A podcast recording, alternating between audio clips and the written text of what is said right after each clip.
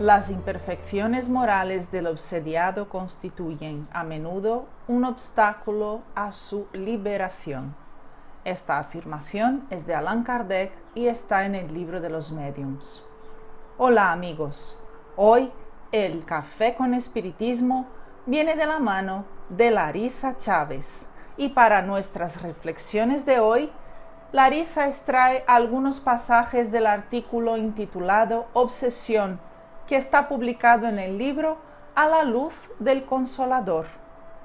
En ese texto, Yvonne presenta algunas informaciones sobre el trabajo de desobsesión con el que ella tuvo muchos años de experiencia y de estudio, y nos ayuda a ampliar nuestra mirada respecto a los espíritus llamados obsesores.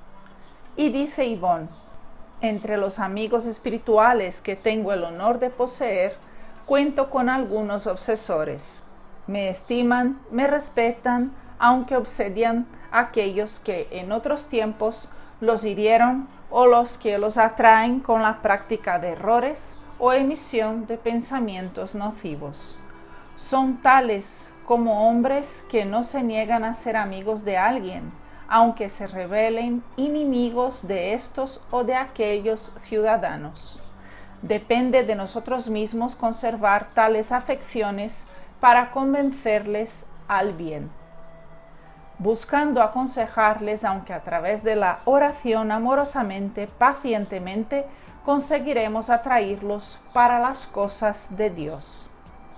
Confieso que, en medio siglo de práctica mediúnico espírita, nunca sentí mayores alegrías íntimas que las que experimenté viniendo del hecho de conseguir consolar y convencer al bien a uno de esos pobres hermanos tan incomprendidos por los hombres, que rara vez se disponen al estudio necesario con el fin de ayudar a nuestro Maestro a servirles como el propio Jesús nos viene sirviendo a través del tiempo.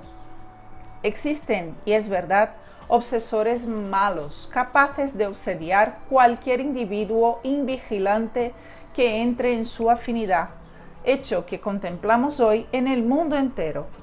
Pero, ¿qué maldad hay que resista a la magia sublime del amor? Y el mayor culpable de ser obsediados no somos por casualidad nosotros mismos. La obsesión no es más que una que un intercambio de vibraciones afines, como dice Becerra de Meneses en su conmovente libro Dramas de la Obsesión. Las observaciones de Ivonne Pereira, pautadas en la doctrina espírita, nos enseñan que los espíritus obsesores no son seres aparte, dotados de poderes mágicos para engendrar en nosotros su trama. Está en el obsediado la conexión que permite esta otra conexión. Sea por caídas del pasado o del presente, hay en el obsediado algún punto que lleva al alcance del proceso obsesivo. Labrar, orar, perdonar y transformarse son las medicaciones más eficaces. Auxilian a los que padecen en los dos planos de la vida, sea la víctima de ayer o la de hoy. El trabajo de desobsesión no puede estar centrado apenas en la doctrinación o en el convencimiento del obsesor. Es necesario movilizar fuerzas de auxilio y de sensibilización a través de la oración sincera y del esfuerzo de coherencia, incluso entre los trabajadores.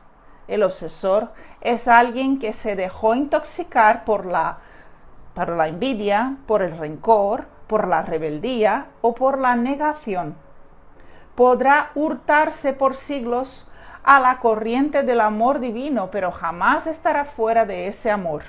Podemos ayudarlo a partir de nuestro propio esfuerzo por vivir el amor más allá de las terapéuticas ya citadas anteriormente.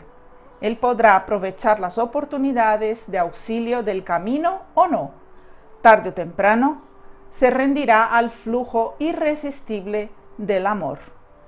Un gran abrazo a todos y hasta el próximo episodio de Café con Espiritismo.